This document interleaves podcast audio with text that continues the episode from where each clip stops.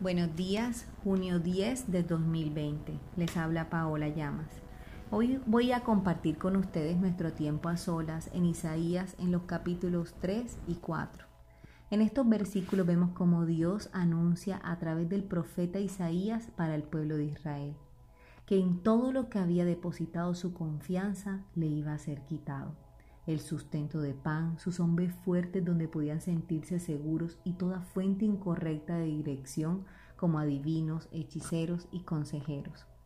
Realmente el pueblo de Israel estaba sufriendo las consecuencias de rechazar la dirección de Dios, olvidando todo lo que él había hecho al mostrarle su amor, poder y cuidado, para depositar su confianza en sus líderes como salida a todas sus necesidades. Líderes que a su vez confianza, confiaban en ellos mismos y no en el Señor.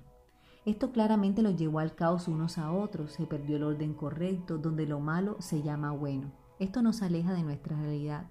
Somos tendientes a depositar nuestra confianza en lo tangible y lo que nos deslumbra, olvidándonos al igual que el pueblo de Israel, de Dios y de todas sus bondades para con nosotros lo que nos expone a ser guiados por fuentes incorrectas como líderes autosuficientes que confían en sí mismos y no en Dios, por lo que están destinados al fracaso para ellos y quienes son guiados por ellos.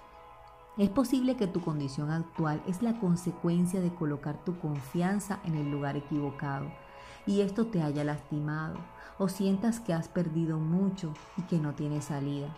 Pero sabes, lo más hermoso de nuestro Padre es que Él siempre está ahí, buscándonos no importando nuestra condición ni el camino que nuestras decisiones nos hayan conducido. Él está ahí para restaurarnos y comenzar de nuevo. Nos promete que al aceptar su amor somos llamados santos.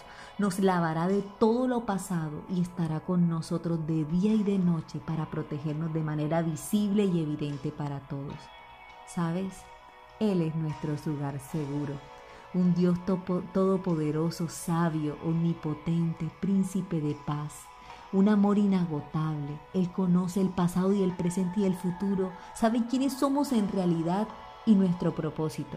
Es por eso que Él hoy quiere que decidas confiar en Él, que decidas entregarle tu vida plenamente, decisiones, familia, futuro, miedos, talentos, tesoros, todo Confía que Él tiene pensamientos de bien y no de mal para ti. Quiero que reflexiones unos minutos en quién depositas tu confianza al tomar decisiones. ¿Quién es tu consejero? ¿A quién recurres cuando tienes una situación difícil? ¿Quién es tu refugio?